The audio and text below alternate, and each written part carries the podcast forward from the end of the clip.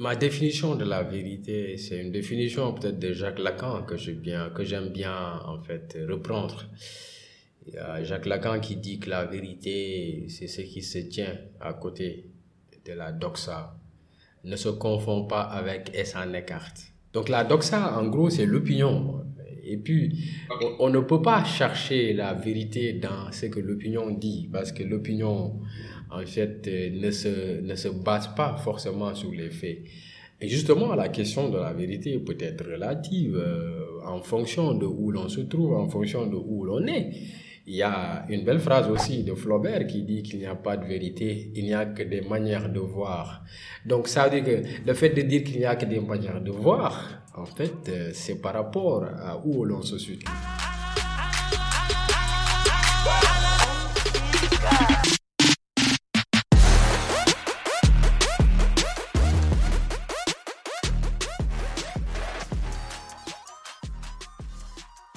Salam Ziyar, bonsoir à tous et à toutes, j'espère que vous allez bien. Ici au boy Abib Sal, bienvenue pour un nouvel épisode du Cercle d'influence podcast, votre cercle qui s'inspire à inspirer avant d'expirer. Aujourd'hui, nous avons le grand honneur de recevoir mon cher Aladji Omar Massali, président fondateur d'Elma Group, agence communication et maison d'édition, et journaliste collaborateur à Jeune Afrique. Massali, bienvenue au cercle. Merci beaucoup, mon cher euh, Habib. C'est un grand plaisir pour moi de participer à ce podcast que j'ai suivi depuis un certain moment et euh, que j'ai bien apprécié. Et c'est l'occasion de féliciter tout ce que vous êtes en train de faire euh, pour faire la promotion de toute cette intelligentsia de, africaine, euh, de tous ces jeunes entrepreneurs qui sont en train de faire des innovations et qui sont en train de faire leurs preuves. C'est un grand plaisir euh, et je salue tous les téléspectateurs de ce podcast.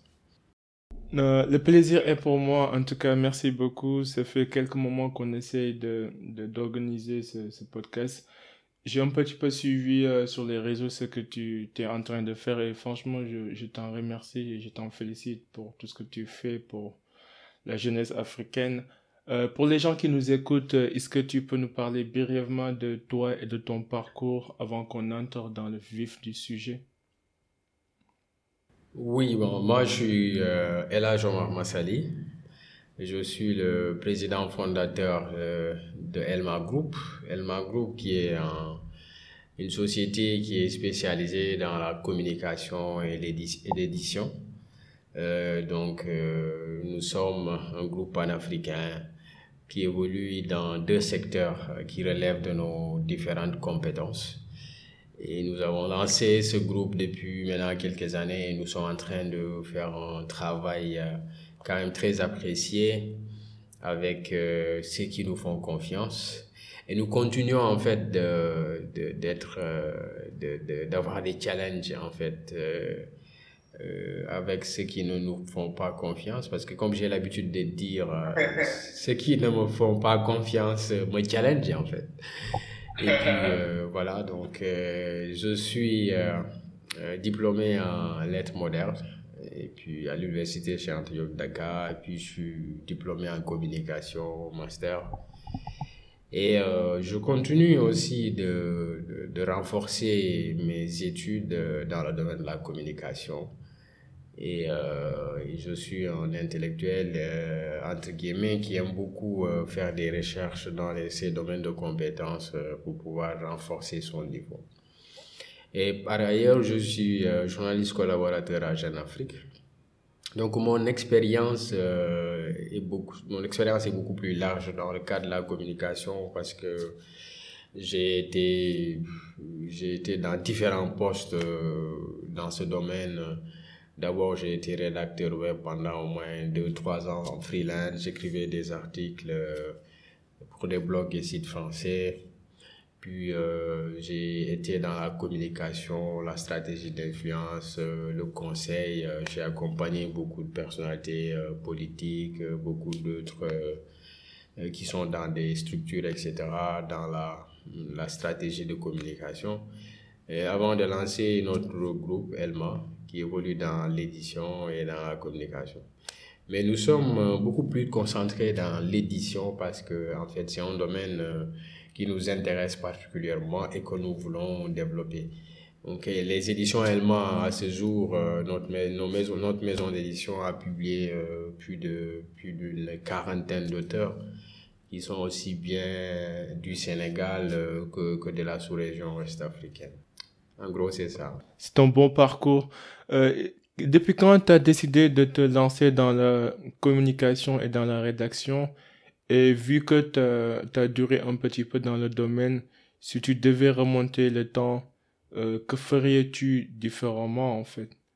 Que ferais-tu différemment par rapport à tout ce que tu sais en ce moment sur le domaine, les astuces, les techniques, les stratégies?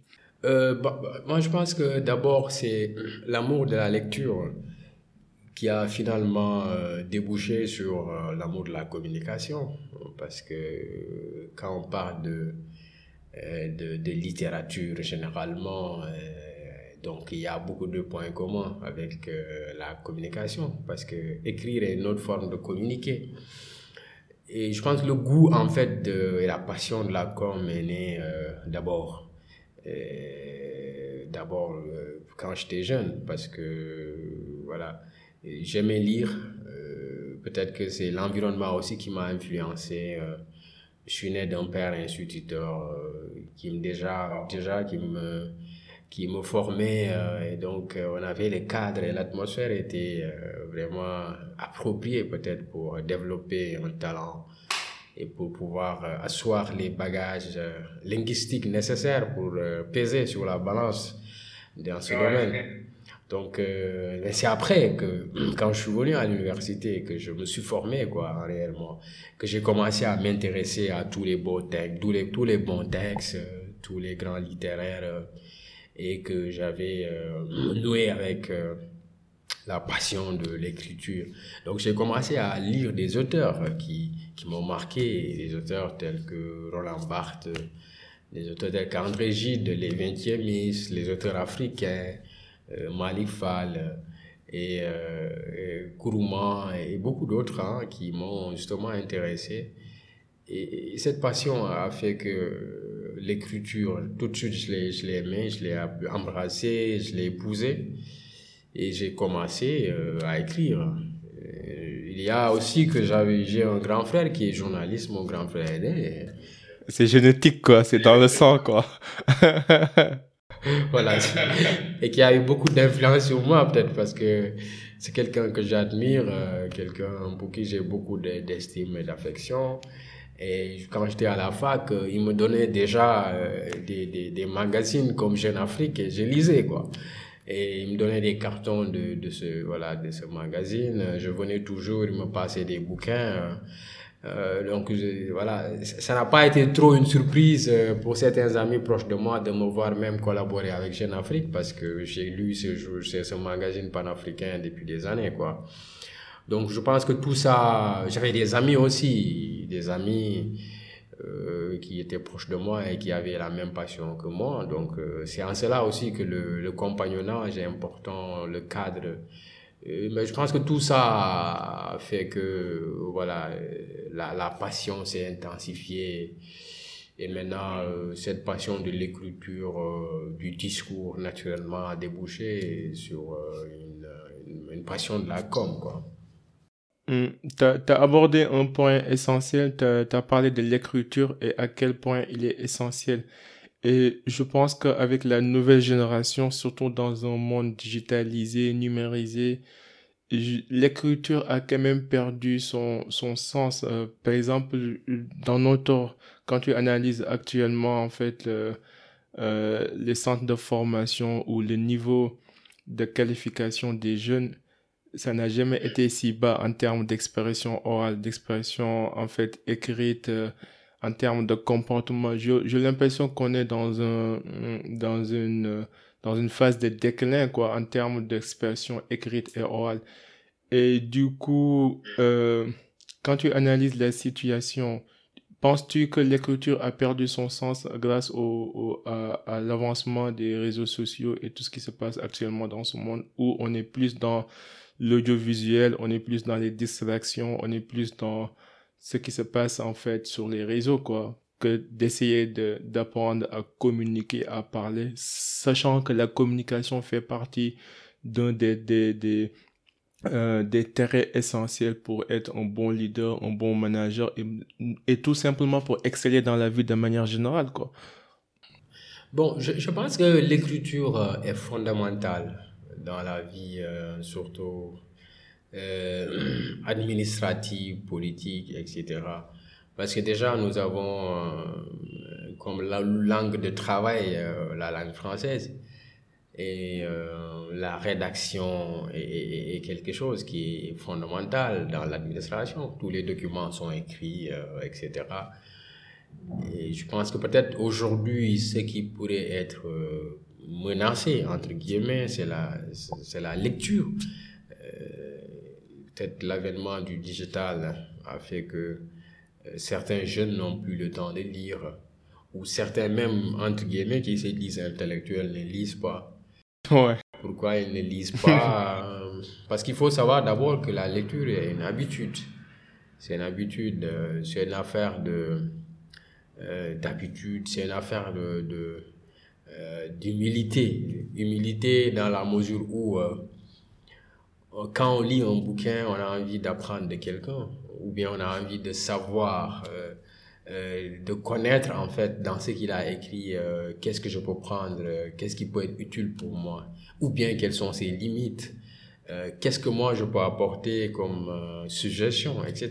Donc à chaque fois qu'on est dans la lecture, qu'on achète un livre pour lire, on est dans une sorte de quête de perfectionnement, c'est-à-dire on se rend compte que, en effet, que nous avons des limites et que, en lisant les autres, non seulement ça pourrait nous permettre de combler ces limites, mais de savoir ce qu'on ne savait peut-être pas, puisque tout est dit en fait. L'on vient très trop tard, disait Jean de la Bruyère.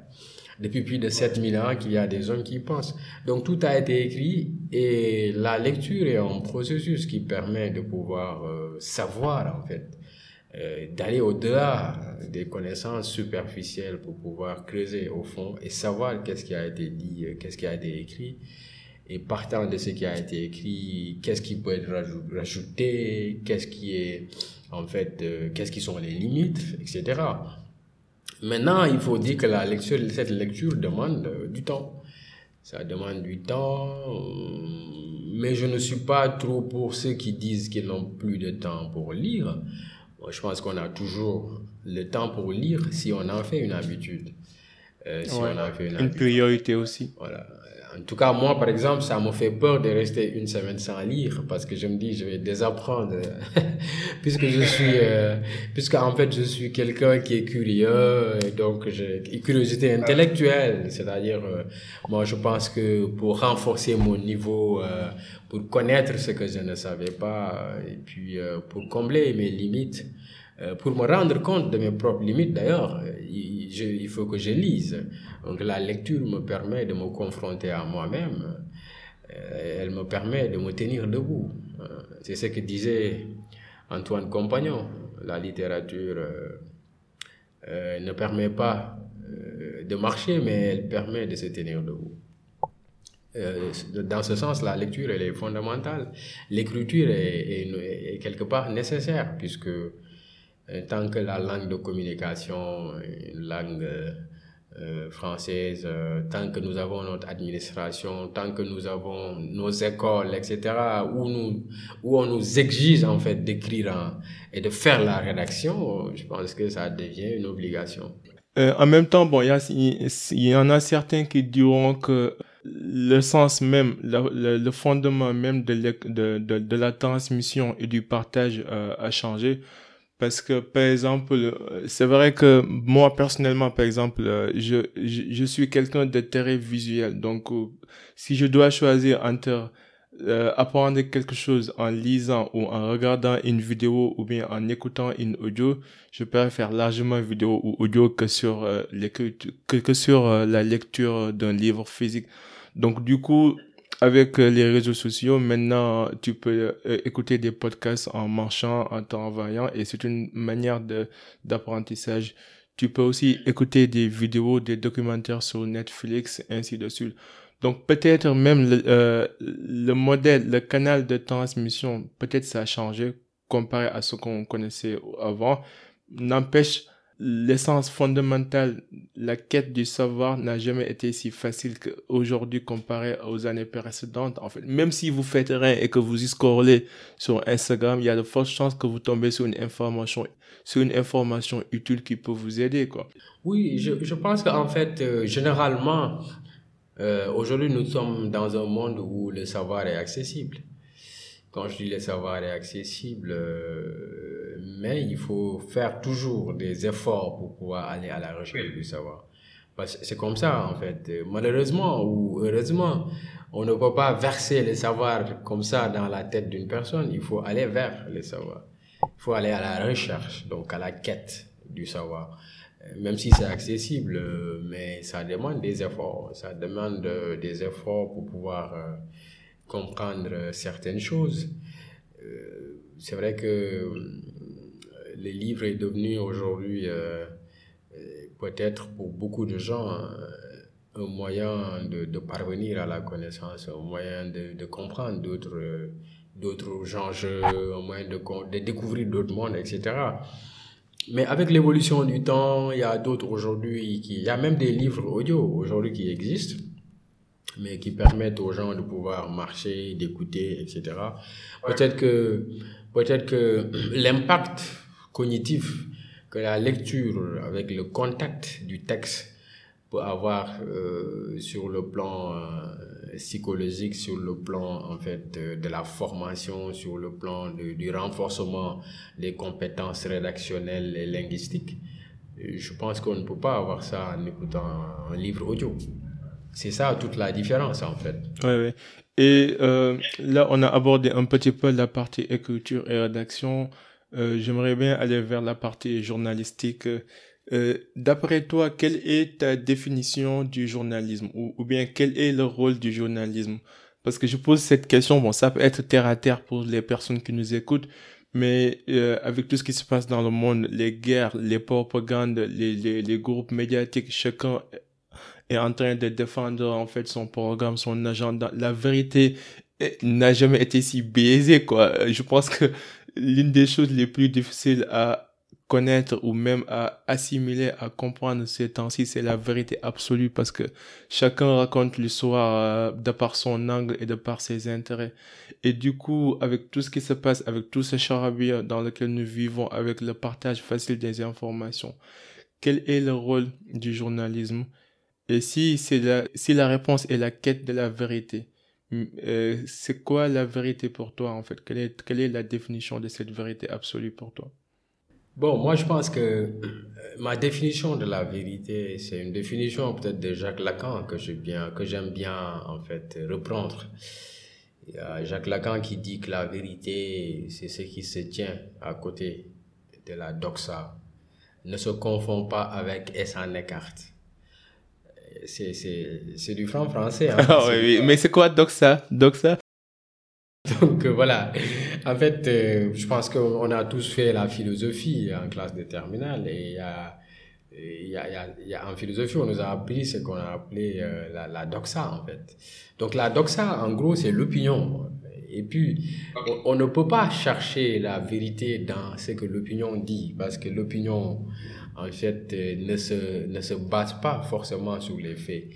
Et justement, la question de la vérité peut être relative euh, en fonction de où l'on se trouve, en fonction de où l'on est. Il y a une belle phrase aussi de Flaubert qui dit qu'il n'y a pas de vérité, il n'y a que des manières de voir.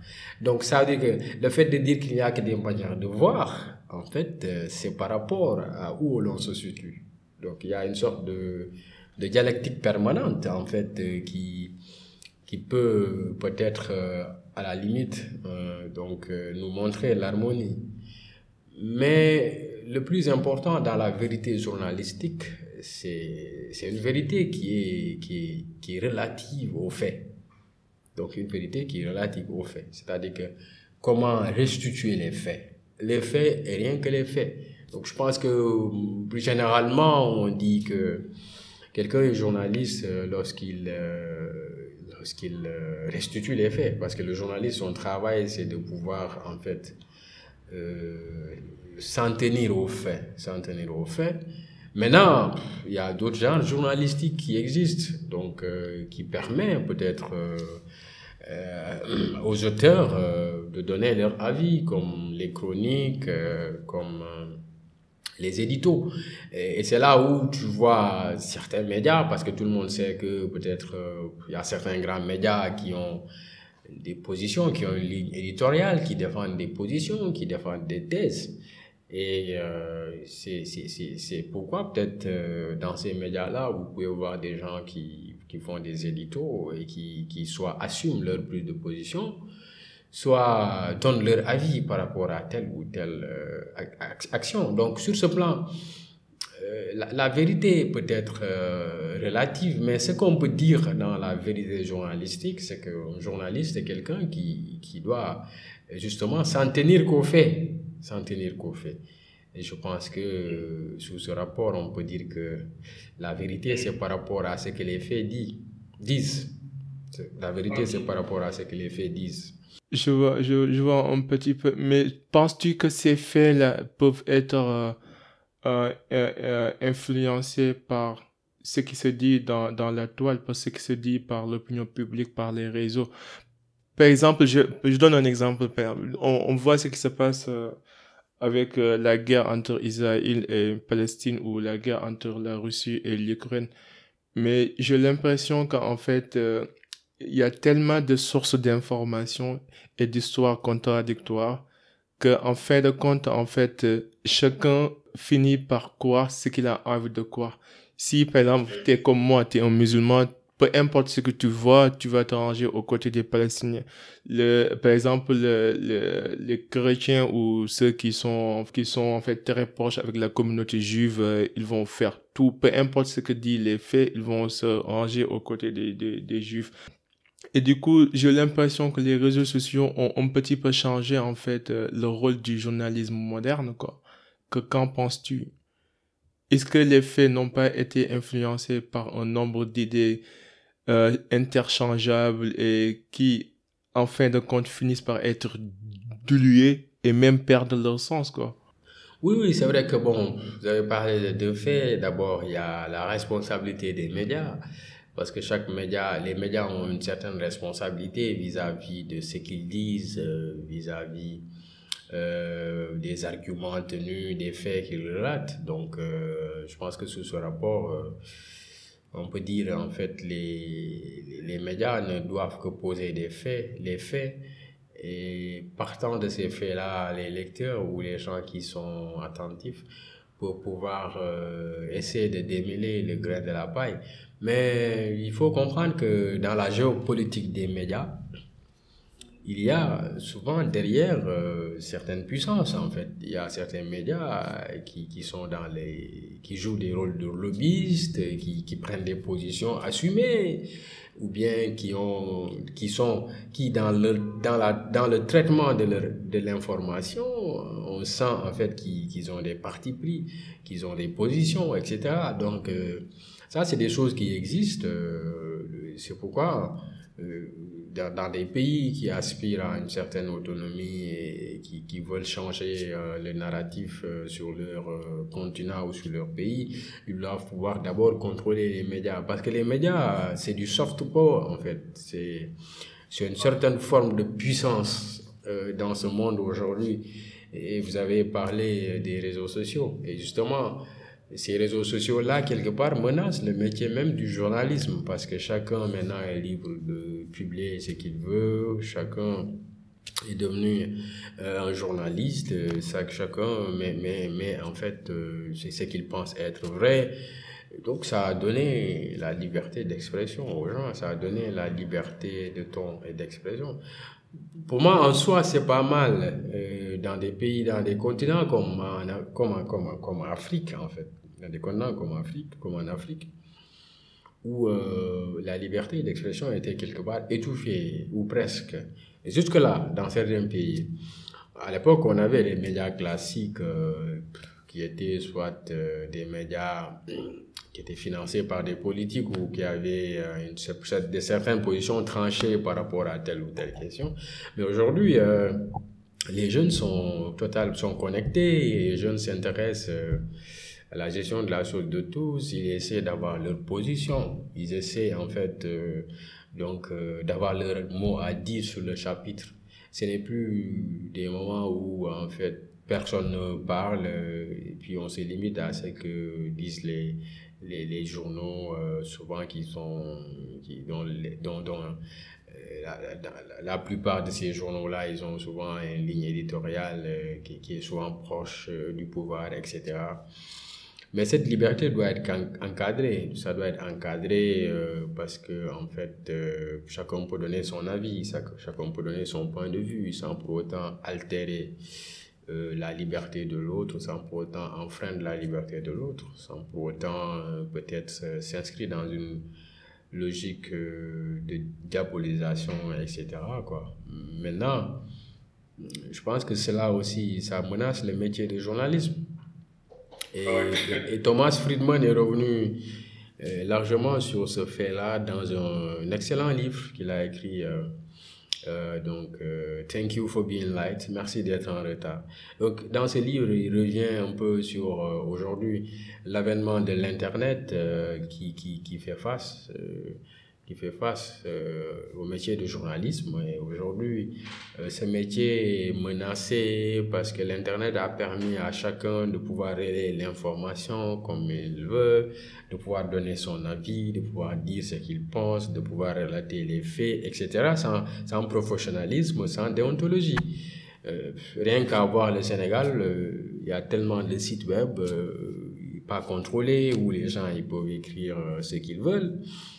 Bon, je pense que tout ça, c'est, en fait la liberté, quoi. C'est la liberté qui est incontrôlable. Et c'est d'ailleurs le, le vrai problème des politiques, le, vrai problème que les politiques, ils ont en Afrique, c'est de comment contrôler ces réseaux sociaux-là.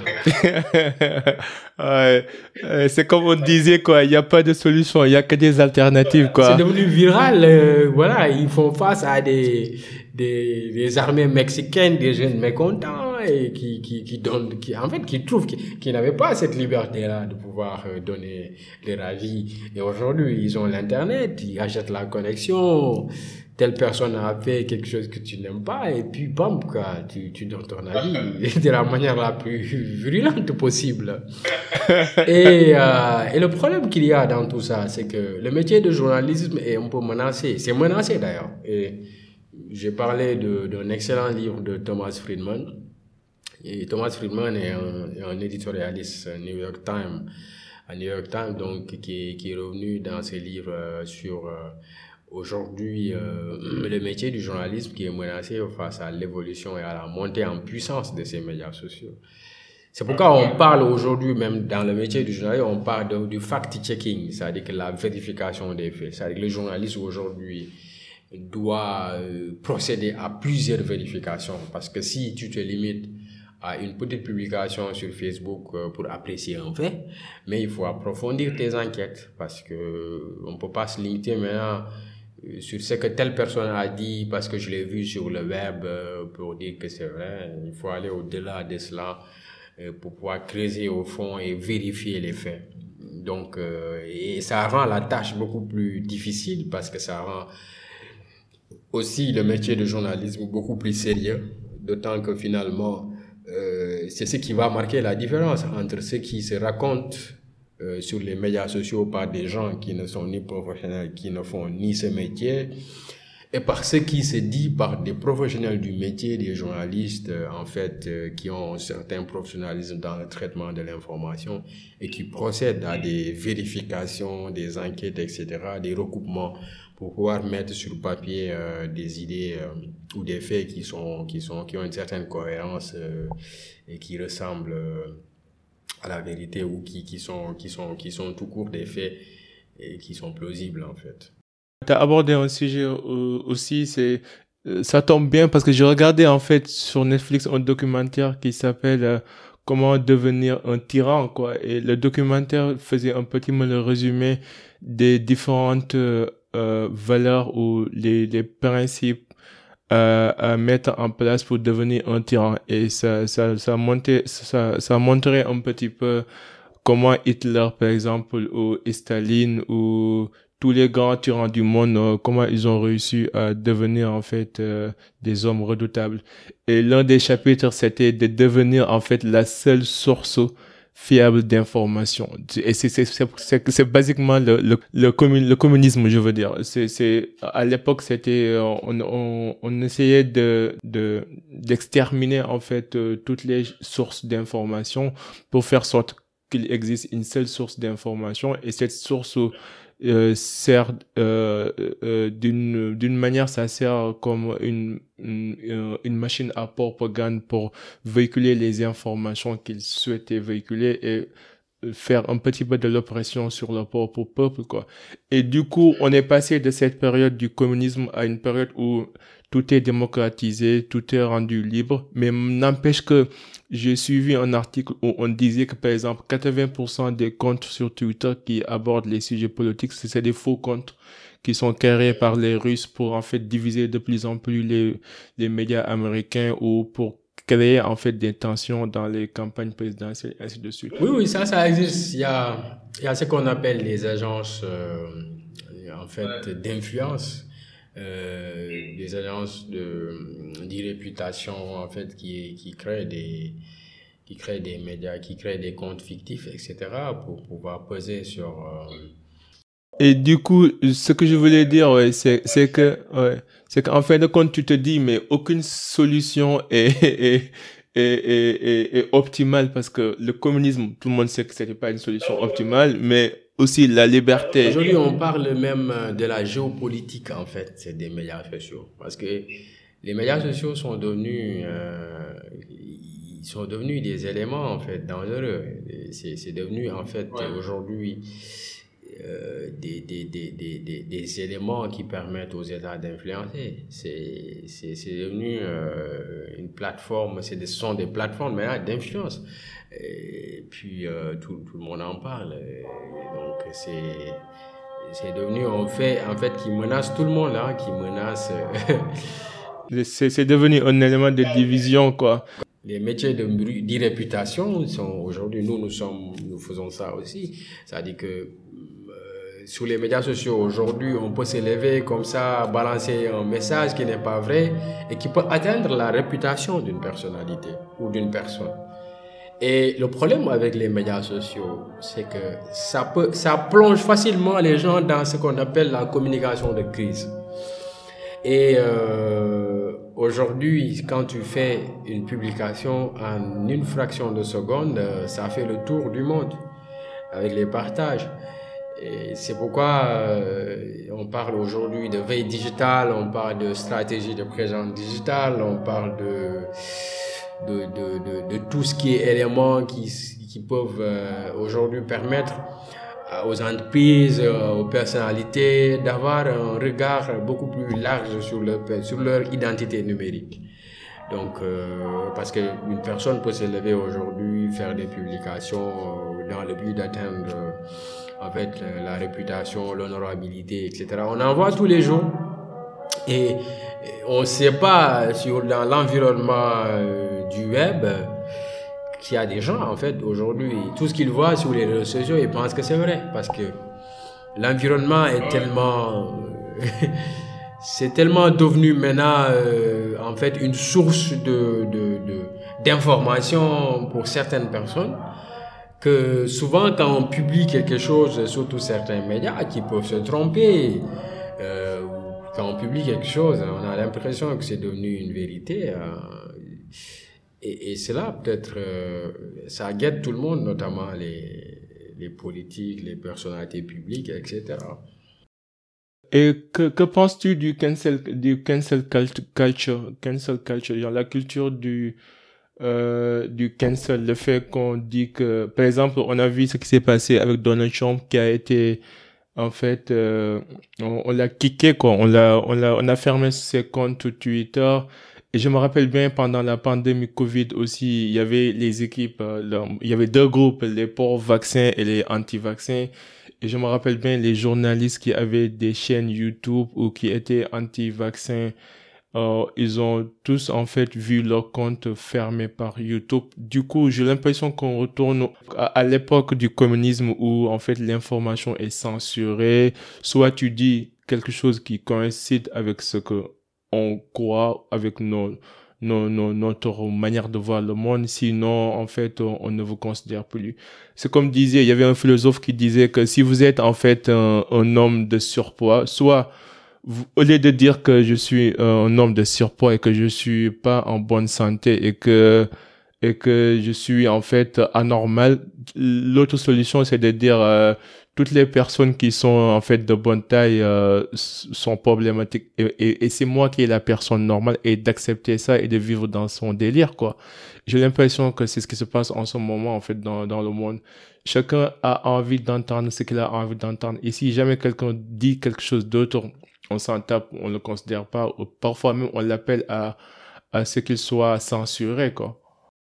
Oui, bon, moi je pense que euh, c'est vrai que l'environnement des médias sociaux pose un véritable problème euh, aux autorités euh, politiques et parce que c'est pas contrôlé comme il le faut.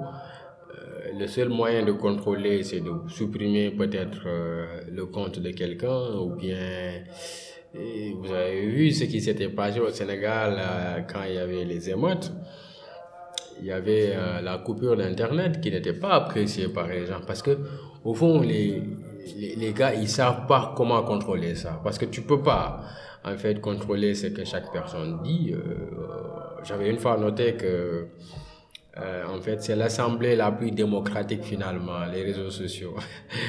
ouais, ouais, c'est vrai. On n'a pas besoin d'aller à l'Assemblée nationale euh, pour dire ce qu'on pense. pour parler au nom de la société. Donc je dis euh, que finalement les réseaux sociaux sont quand même c'est une, une, assemblée euh, assez démocratique qui permet euh, aux petits euh, voilà quoi, aux petits villageois qui est là-bas de pouvoir acheter sa connexion et de dire ce qui fait mal dans sa localité. Et vu sous cet angle, moi je pense que c'est c'est intéressant quoi. Maintenant il y a toute une toute une sensibilité derrière tout ça parce que comme je l'ai dit on parle aujourd'hui des géopolitiques des médias sociaux. Ça dit que, qu'est-ce que ça veut dire? Cela veut dire que les médias sociaux aujourd'hui ont une, une puissance telle que euh, ils peuvent déstabiliser en fait tout un pays, tout un gouvernement en une fraction de seconde. Et c'est pourquoi euh, il y a des gens aujourd'hui qui sont très influents sur les médias sociaux et qui ont un impact considérable sur la conscience collective, sur, euh, sur le subconscient populaire. Je vois les activistes, par exemple, qui embêtent la plupart des États comme la France, etc., les Kémy les, les Nathalie c'est parce qu'ils sont très écoutés. Pourquoi ils embêtent ces pouvoirs? C'est parce qu'ils savent, en fait, la géopolitique derrière leur message sur les médias sociaux. Ils ont, euh, en fait, euh, une audience assez euh, large et puis ils ont une communication assez puissante, qui a une certaine, qui fait une certaine interaction et qui a une certaine résonance sur la conscience de cette jeunesse africaine. Et ça devient tout de suite euh, ce que j'ai dit, un soft power, ça devient une certaine puissance en fait. Ouais, ouais, ouais. C'est comme le cas de Pape Alignan aussi au Sénégal aussi, tu vois. Je vois pas mal de journalistes qui deviennent des activistes, mais des activistes bien suivis, bien renommés. Mais vous pensez que si euh, si, si les gars, ils avaient la possibilité de supprimer les comptes de Nathalie Yamb et tous les autres euh, qui, qui sont sur les réseaux sociaux, ils vont le faire. Mais peut-être qu'ils n'ont pas les moyens pour, pour le faire. Parce que c'est ça, malheureusement, c'est les, c'est en fait l'avantage et les c'est les avantages et les, inconvénients des réseaux sociaux. Mais c'est quand même pas mal. Pour moi, c'est, Aujourd'hui, ça a permis à l'Afrique, euh, surtout à cette jeunesse africaine, euh, de pouvoir euh, être en contact direct avec ceux qui connaissent les enjeux pour la plupart et qui, euh, à travers les interventions, à travers les publications intéressantes, leur permettent de pouvoir comprendre certains enjeux.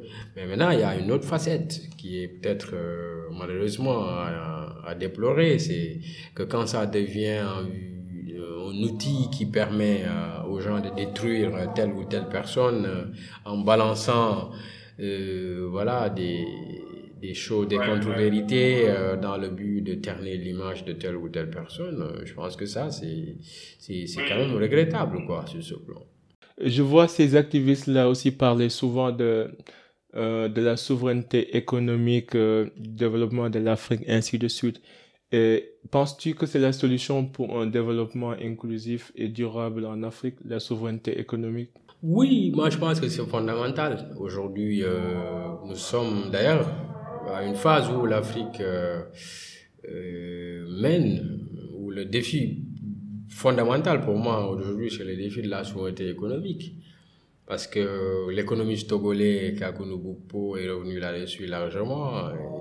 quand tu regardes un peu euh, la structure euh, en fait de, de, de, de l'économie africaine ou de l'évolution un peu euh, de, la conscience de nos chefs d'État sur ces questions, c'est que quand la plupart des pays africains en 1960 accédaient à l'indépendance, la plupart euh, des, peut-être des intellectuels ou euh, autres autres jeunes présidents qui ont qui ont naturellement qui se connaissent en, France pour la plupart qui ont fait la France ensemble euh, ce sont eux qui ont hérité de leur pays. Au Sénégal c'est Senghor et dans beaucoup d'autres pays ce sont ces gens-là. Peut-être qu'ils n'ont pas c'est le contexte qui a fait que ils ont hérité naturellement de ces pays-là parce qu'ils ont été les, les, les avant-postes, les postes de ces gens qui ont mené le combat pour la, pour la, décolonisation. Mais ils n'avaient pas une certaine idée claire de, de, l'économie de, de, leur Afrique, de, l'Afrique en fait, de l'économie de leur pays. Ils n'avaient pas une certaine idée claire. Euh, de, de projets économiques euh, pour pouvoir transformer leur pays. Et je pense que Bachir Ben est revenu là-dessus dans ses mémoires. Senghor lui-même euh, a reconnu en fait qu'il n'avait pas les compétences et qu'il avait euh, péché sur le plan de sa politique économique. Parce que concrètement... Hmm, c'est un littéraire, lui, n'est pas un économiste. Pas forcément que c'était un littéraire. Moi, je suis un littéraire, mais je peux débattre sur l'économie parce que je lis beaucoup de théories d'économie. Et peut-être qu'il a la vision qu'il avait à l'époque, c'était une vision où il fallait peut-être euh, être dans la littérature euh, euh, qui, qui, a un certain impact sur euh, la société, sur la formation du citoyen, etc. Et quand on est venu vers les années 80, etc., c'est, ce sont des années de ce qu'on a appelé euh, de l'ajustement structurel, euh, donc avec euh, tout ce que ça a eu comme conséquence. Mais on est arrivé à des moments où aujourd'hui au 21e siècle, où les Africains ont compris, où la plupart des chefs d'État africains ils ont de, de, bons conseils en économie, de, bons, de, de très bons économistes qui, qui, qui, aujourd'hui donnent des conseils sur les, les, bonnes stratégies à adopter pour nos politiques publiques. Et euh, beaucoup de jeunes aussi intellectuels ont, ont permis à, cette, à ces jeunes africains, à ces présidents africains de comprendre les vrais enjeux. Et je pense que moi, ce qui m'a permis de comprendre qu'aujourd'hui, il faut que l'Afrique puisse aller, euh, puisse décider d'aller vers une souveraineté économique, ce sont les travaux de Samir Amin que j'ai lus. Donc, qui est revenu sur les principes de déconnexion, qui est revenu sur les principes euh, du, de qu'il faut en fait aujourd'hui décider de sortir du néolibéralisme parce que le système néolibéral euh, est un système euh, donc qui a été appliqué en Afrique à l'issue du consensus de Washington. Et le consensus de Washington, c'est un corpus en fait libéral en fait qui s'inspire d'une idéologie libérale et au fond ça part euh, d'un constat, d'un article écrit par, euh, si je m'abuse, en 1990 par un, par un économiste américain qui s'appelle John Williamson, donc qui a fait une analyse et puis euh, je pense que Kakou est revenu là-dessus euh, dans Urgence africaine. Et ces corpus, en fait, ces décisions à l'issue du Conseil de Washington ont, été appliquées en Afrique et ça a amené les années de, de l'âge structurel. Donc, on a des économistes aujourd'hui qui, comprennent les enjeux et qui ont écrit sur ça et qui nous ont permis de comprendre qu'il faut aller vers une souveraineté économique. La souveraineté économique, c'est quoi? C'est de décider, de, de, de, décider en fait d'abord de défendre ses intérêts, défendre ses intérêts, de rendre son économie dynamique et compétitive, et puis euh, de voir comment en fait euh, créer des chaînes de valeur et comment renforcer ces, ces PME PMI euh, qui au fond créer de l'emploi, comment sécuriser le marché, parce que au fond, comme le dit Kagno le néolibéralisme, c'est la liberté du loup dans la bergerie. Et donc, euh, on ne peut pas continuer d'ouvrir comme ça le marché africain et puis mettre les, mettre les loups dans la bergerie, en fait. C'est-à-dire mettre des, des entrepreneurs des, qui sont déjà soutenus par le pays, etc., dans le marché où dans un marché où les autres ne sont pas soutenus par l'État, donc il n'y a pas de...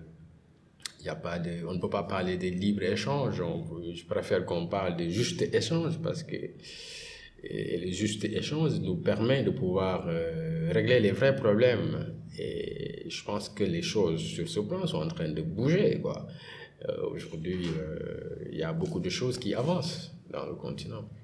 Mais est-ce qu'il y a des points bloquants en fait? Pourquoi, par exemple, si je prends le cas du Sénégal, Macky Sall qui est né après l'indépendance des années 1960, et depuis lors, nous, on essaye de, de se développer, de sortir du lot, mais quand même, on, peine à y arriver, quoi. Et moi, malgré tout, je ne vois pas en fait quels sont les points bloquants. Qu'est-ce qui fait qu'on est un pays très stable politiquement on a une mixité culturelle, ethnique, on n'a pas de problème de, de, de, de groupes confériques, ainsi de suite. C'est un pays très résistable et malgré tout, on a du mal en fait à voir le bout du tunnel économiquement, socialement, sur pas mal de, domaines d'émergence, quoi. Oui, bon, je pense que c'est, ça relève de beaucoup de problèmes qui sont assez complexes, qui sont en fait, euh, qui sont des problèmes de fond. Les gens ont tendance souvent à parler de développement en convoquant des questions de surface. Quand je dis des questions de surface, c'est des questions euh, aujourd'hui, euh, c'est des questions courantes, quoi. C'est des, des questions conjoncturelles. Mais il faut en fait que nos politiques s'intéressent à tout ce qui est euh, question structurelle. Je pense qu'aujourd'hui, les gens, ils savent et que tant qu'on va rester dans ce système néolibéral, euh, tant qu'on ne sort pas en fait de, de la logique de ces institutions de Bretton Woods euh, qui imposent souvent à nos États des politiques euh, publiques et pour en revanche avoir des financements et qui orientent souvent la politique de ces, de ces, de ces pays qui, qui auraient dû en fait partir des constats factuels euh, sur les vrais problèmes de nos pays, sur les défis à relever, sur les vrais enjeux, euh, on va toujours tourner en rond. Et puis, bon, Macky est venu avec son PSE, peut-être qu'il a, il a pu réaliser des choses sur le plan des infrastructures, mais ce que là, les questions de fond ne sont pas réglées. Les questions de fond, c'est l'éducation, c'est la santé, c'est l'emploi la politique souvent prend le dessus sur les, les, vraies problématiques de développement. Ils nous ont parlé de croissance par-ci par-là, mais au fond, le mot croissance est toujours polysémique. Le développement est le mot développement est polysémique, euh, donc. Euh, oui, très polysémique, très généraliste. Le développement, ça renvoie à beaucoup de choses. Il y a beaucoup de critères euh, qu'il faut voir, qu'il faut prendre en compte. En fait, le mot développement, c'est vague, donc c'est l'ensemble c'est l'ensemble de beaucoup de changements, en fait. C'est l'ensemble de beaucoup de dynamisme, de dynamisme, de dynamique, en fait. Et euh, on ne peut pas se limiter euh, à dire qu'on a une croissance euh, élevée, on a une croissance donc qui, qui nous permet de pouvoir se glorifier qu'on a atteint nos objectifs de développement. La croissance, au fond, ne sert à rien. Euh, c'est juste un instrument, un instrument qui permet de mesurer un des indicateurs du développement. il y a des choses à faire, mais il y a beaucoup de choses qui restent à faire. Et pour qu'on y arrive, je pense qu'on a besoin des leaders qui ont certains leadership forts et qui ne pensent pas à leur réélection et qui pensent justement à s'affronter aux vrais problèmes. Et ces vrais problèmes-là, c'est ce que j'ai évoqué. plus on avance, plus euh, ça, ça, devient c'est beaucoup plus sérieux. Je pense qu'il y a des solutions qui existent parce que dans tous les domaines qui englobent le développement, il y a des penseurs qui ont écrit et qui ont, qui ont laissé euh, ces écrits-là et qui peuvent euh, peut-être servir de repères pour pouvoir corriger certains problèmes. Mais il faut dire que les politiques souvent ont leur intérêt. Donc, c'est ça, ils ont leur intérêt à préserver au détriment de l'intérêt général. Souvent, c'est pas parce qu'ils savent pas euh, ce qui est la bonne voie à suivre, ils savent souvent. Mais le problème, c'est que ça ne les arrange pas. Parce que aujourd'hui, je pense que l'Afrique, si on veut, on peut. Paul Kagame nous a prouvé aujourd'hui que si on veut se développer, on peut se développer. Si on veut atteindre des objectifs, on peut atteindre ces objectifs. Donc, euh, même s'il est critiqué, euh, moi je pense qu'il a réussi. En fait, c'est que beaucoup euh, qui se disent pays développés, pays démocratiques n'ont pas réussi. Parce qu'au fond, comme le dit Bachir Ben Ahmed, c'est le développement qui précède la démocratie. Ouais, c'est vrai. Et euh, juste quelques questions avant qu'on termine. Euh, c'est bientôt les élections présidentielles euh, au Sénégal qui, est prévu, qui sont prévues pour le mois de février 2024.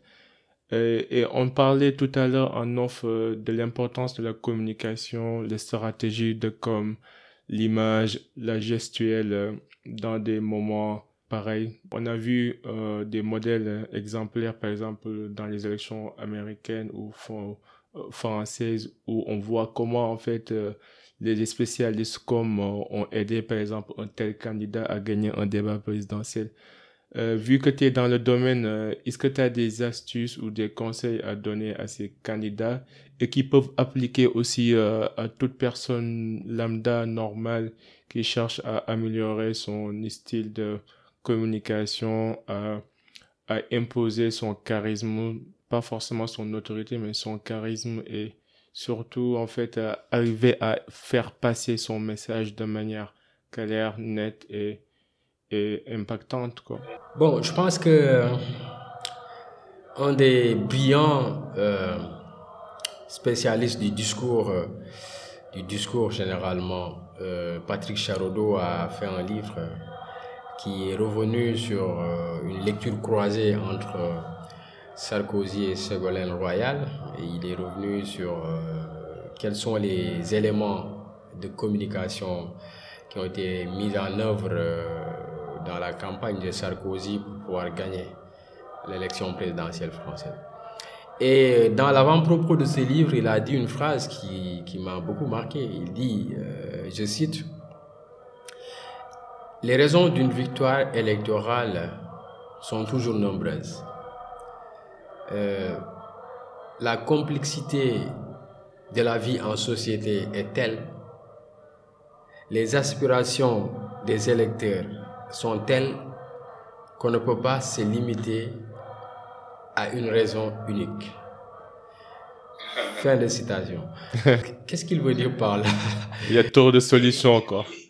Voilà, qu'est-ce qu'il veut dire par là? C'est-à-dire que, en fait, on a face à nous des électeurs, en fait, des électeurs. Euh, et parmi les électeurs, il y a différents types d'électeurs. Et parce que Charodot, d'ailleurs, dans la conquête du pouvoir, dans un autre livre, est revenu pour spécifier les types d'électeurs. Il a parlé des électeurs euh, pièges à con, il a parlé des électeurs en fait convaincus, il a parlé des électeurs euh, en fait des, des indécis quoi et, il a catégorisé ces types d'électeurs. Et je pense que la com a une importance capitale dans, euh, dans la conquête du pouvoir parce que euh, finalement, tout est de la communication. Parce que du profil du candidat au jour où on va déclarer en fait qu'il a gagné ou pas, il n'y a que la com qu'on fait. mais malheureusement, euh, moi, ce que j'ai constaté, c'est que les politiques souvent n'ont pas une euh, grande compréhension des enjeux de la communication en politique. Et euh, souvent les gens confondent les, les, les, rôles, les gens confondent les rôles.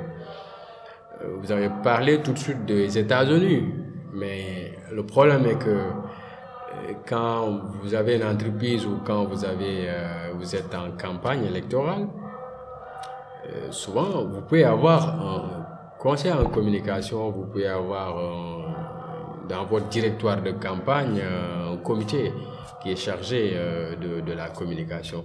Mais souvent les candidats, ils ont ce qu'on appelle les spin doctors. Ce sont des gens qui sont engagés et qui viennent pour des missions ponctuelles et euh, les tâches sont réparties. Je donne un exemple de Barack Obama.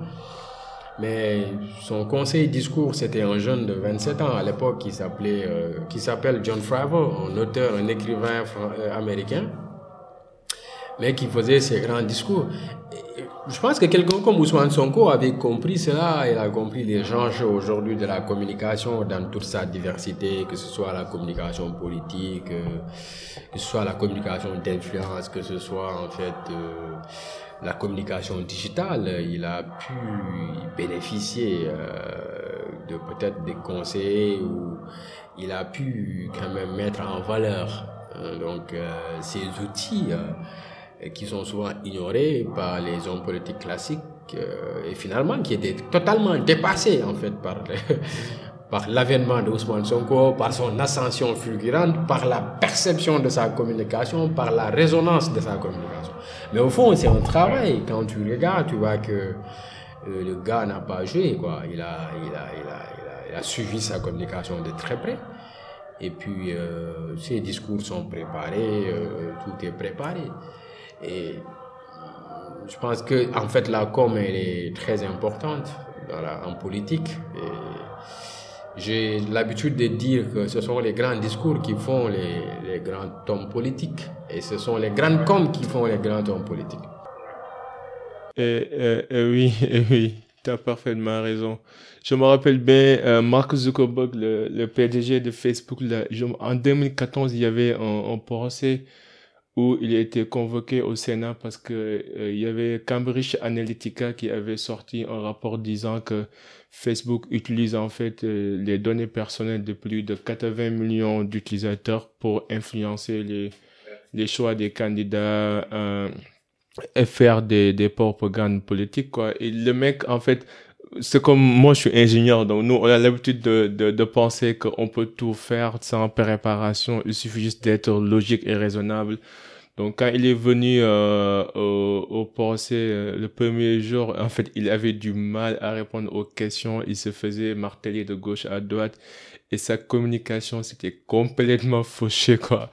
Et du coup, depuis lors, euh, j'ai suivi un podcast récemment où il expliquait que il a dû suivre des cours de communication, de prise de parole en public. Il a recruté quelqu'un en plein, en full time pour l'aider dans ses stratégies de com, à bien cibler son audience et tout, quoi. Et que c'était un moment révélateur pour dire que, en fait, on peut pas maîtriser ce qu'on ne sait pas, quoi. De même manière qu'on devient ingénieur sur un domaine, la communication est une technique, est une compétence et qui, qui, qui, qui, qui s'acquiert, qui, qui, qui s'apprend. Oui, c'est ça. Il y a beaucoup de, en fait, il y a beaucoup de, de choses à prendre en compte. Il y a, c'est vrai, c'est vrai qu'il y a, il y a la, il y a la prise de parole en public, il y a le, les, les, les, hommes politiques, par exemple, là-bas, tu vois des hommes politiques qui spécifient tout, qui ont un conseil en prise de parole en public, qui n'a rien à voir avec un conseil discours.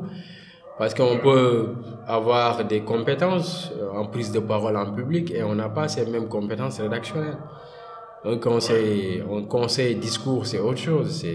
C'est quelqu'un qui a une capacité rédactionnelle irréprochable, qui a des techniques et qui a des stratégies euh, qui sont en fait euh, des stratégies qui sont calculées, calquées en fonction de, la, répartition de la cible. Parce que chaque mot est pensé. Et chaque mot est, a un objectif précis. Chaque mot est une missile qui doit atteindre un objectif. Donc, euh, il y a aussi les, la, la, communication digitale, etc. Quand tu, quand tu regardes, je ne sais pas si tu as regardé le documentaire sur la campagne de Macron, tu voyais euh, un peu les, les, gens qui étaient chargés de sa communication digitale. C'est trois ingénieurs. Et ce sont ces trois ingénieurs-là qui ont fait feu et flamme parce qu'ils étaient en bas. Il s'occupait de toute la stratégie d'influence digitale, euh, il s'occupait euh, euh, de comment capter le plus, maximum d'audience qu'il faut parce qu'il savait en fait que les réseaux sociaux sont devenus sont devenus le terrain. Les politiciens parlent de terrain quoi. Mais le terrain, le, le terrain le plus important en fait aujourd'hui maintenant, c'est les réseaux sociaux. Parce que ceux-là que tu vas aller chercher sur le terrain, ils sont sur les réseaux sociaux. D'abord, il faut les convaincre euh, dans cet environnement digital. Euh, il faut, faut d'abord les convaincre, il faut que ton image puisse s'imposer et après, ça facilite le, les choses sur le terrain physique en fait. C'est ce qu'on disait d'Ousmane Sonko. Au début, on disait que c'est un candidat des réseaux sociaux, etc. Mais ce sont les réseaux sociaux qui ont beaucoup joué dans la promotion, dans la visibilité, etc. de, ce, personnage. Donc, euh, pour moi, la com chez un candidat à la présidentielle, c'est la, c'est, la première chose qu'il faut régler. Et quand je dis communicant, quand je dis com, c'est pas de prendre un journaliste à tes côtés qui te balance euh, des infos, etc. Parce que le journaliste, il traite de l'information. Donc, euh, c'est différent d'un spin doctor, d'un stratège com, en fait. C'est autre chose, ça. C'est ça, c'est autre chose, c'est un autre boulot, ça demande d'avoir le flair, ça demande d'avoir une intelligence pratique, ça demande d'avoir une, euh, capacité d'analyse assez aiguë, ça demande de, pouvoir avoir une capacité de faire des diagnostics, de pouvoir euh, en fait, euh, voilà quoi, faire une analyse de l'environnement, voir, faire une étude de, de, de la cible euh, de l'électorat, hein, du type d'électorat surtout, comme je l'ai dit. Et savoir en fonction de chaque type d'électorat quel est le message approprié. Et voilà, c'est ça, c'est un travail de stratège en fait. C'est rien à voir avec tout ce qui gravite souvent autour des politiques. C'est ouais, pas. pas... Euh, dernière question, c'est par rapport à ton agence euh, Elmar Group. Euh, quelle est la vision, surtout que tu, euh, tu évolues dans un domaine euh, qui est relatif au savoir, quelque chose qui est souvent relégué au second plan en Afrique. Mais quelle est la vision? Que cherches-tu à accomplir avec l'agence? Oui, je pense que la vision de notre maison d'édition, elle est claire. C'est une maison d'édition panafricaine euh, qui part d'un constat, qui a, qui a fait un diagnostic depuis des années et puis qui s'est intéressé à ce, ce milieu. On voit en fait que les maisons d'édition, elles sont, elles sont nombreuses, franchement, en Afrique. Euh, mais euh, la plupart des maisons d'édition sont incapables de pouvoir créer, euh, rendre dynamique un secteur en fait qui pouvait servir de levier à beaucoup d'acteurs culturels. Euh, quand tu vois dans certains pays, j'évoque la France et dans d'autres pays, euh, l'industrie du livre est la plus grande industrie de du secteur culturel. Donc, euh, qu'est-ce que cela veut dire? Cela veut dire que euh, c'est un secteur qui, qui peut être développé en Afrique. Maintenant, pour le faire, il faut être dans l'innovation, il faut avoir des idées très claires.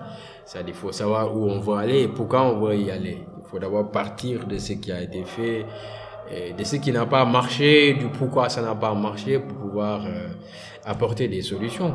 Moi, c'est ma vision des choses. Je suis quelqu'un qui est dans la prospective, donc euh, ce que je fais comme quand on me consulte, euh, quand je dois venir euh, et conseiller un homme politique ou quelqu'un d'autre dans le cadre de sa communication, et quand je dois conseiller un candidat, la première chose que je, dois, que je fais d'emblée, c'est de faire un diagnostic stratégique. C'est de voir les points forts et les points faibles de ton concurrent. Et toi-même, je vois, j'essaie de voir tes points forts et tes points faibles. Donc, euh, partir de ce qui a été fait, de ce qui a été bien fait et de ce qui n'a pas été bien fait, euh, commence l'humilité. Et, c'est cette humilité qui peut nous permettre de pouvoir euh, proposer des solutions idoines afin de mettre en place des choses qui peuvent nous permettre d'atteindre notre objectif. Je pense qu'aujourd'hui en Afrique, nous devons relever le défi du secteur de l'édition. Et ce problème-là est existentiel depuis le temps de Senghor et autres. Et c'est vrai qu'il y a eu de grandes maisons d'édition. Quand je dis grandes, c'est par rapport peut-être à leur production, à ce qu'ils faisaient et tout. Mais moi, je considère qu'on peut avoir une vision beaucoup plus large des choses. Quand je vois en France, euh, c'est des centaines de millions, de millions de livres qui sont vendus par an. Et je dis en Afrique, c'est possible. Pourquoi on ne peut pas le faire? On peut le faire.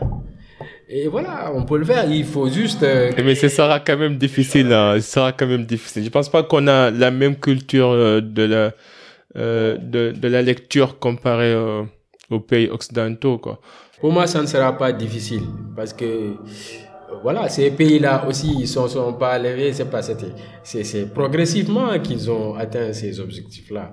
Mais le plus important, c'est qu'il y a eu des éditeurs, de grands éditeurs qui ont eu la vision et qui ont eu euh, une stratégie innovante qui a pu quand même, euh, voilà, pu, qui a pu embarquer les gens et qui a pu rendre la chose plus séduisante en fait. Et pourquoi les musiciens font des milliards en Afrique et que les, les auteurs ne peuvent pas faire des milliards C'est ce que tout le monde pose. Hein. C'est la question que tout le monde pose.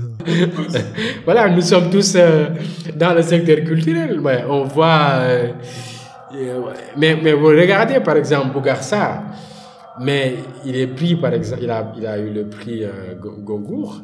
Prix concours, ouais. Voilà, donc euh, il a vendu plus de, il a vendu plus de 3 millions d'exemplaires.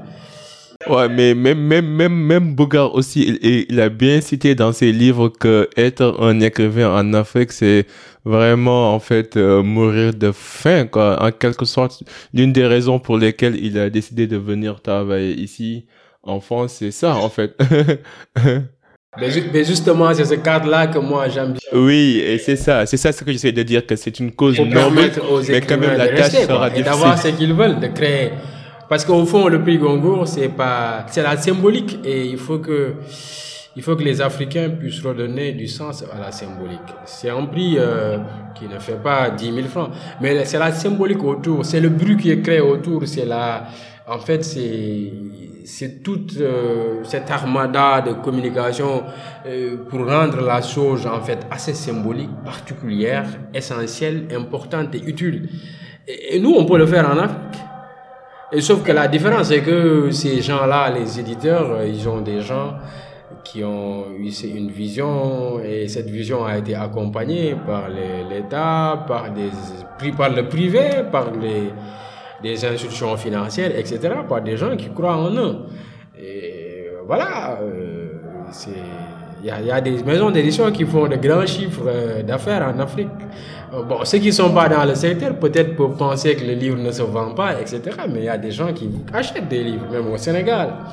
Vous allez en librairie, vous trouverez des gens qui, chaque fin du mois, viennent acheter des livres. Donc pour moi, tout est question de cadre qu'on va mettre, tout est question de vision qu'on va mettre en œuvre pour pouvoir euh, mettre les choses dans un standard où euh, un écrivain n'a pas besoin d'aller en France pour briller ou aux États-Unis, etc.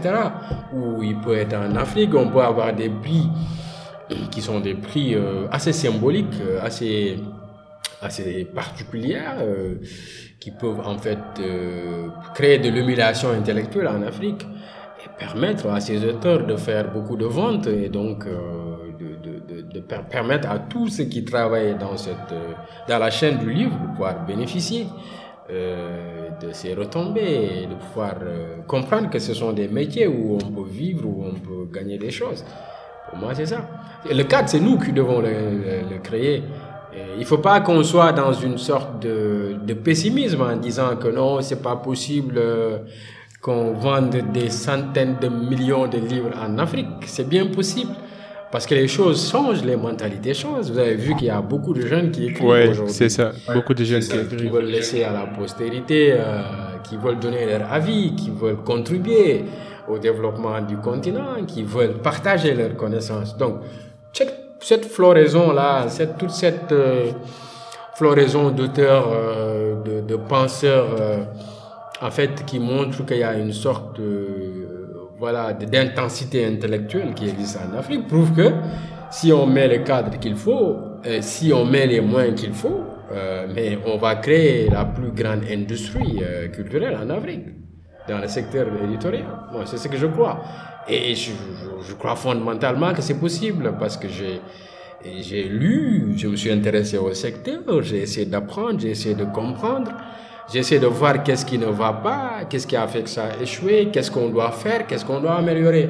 Donc, euh, c'est bien possible. Oui, c'est bien possible. Euh, en tout cas, Omar, euh, c'est un honneur. J'ai beaucoup appris à travers notre discussion.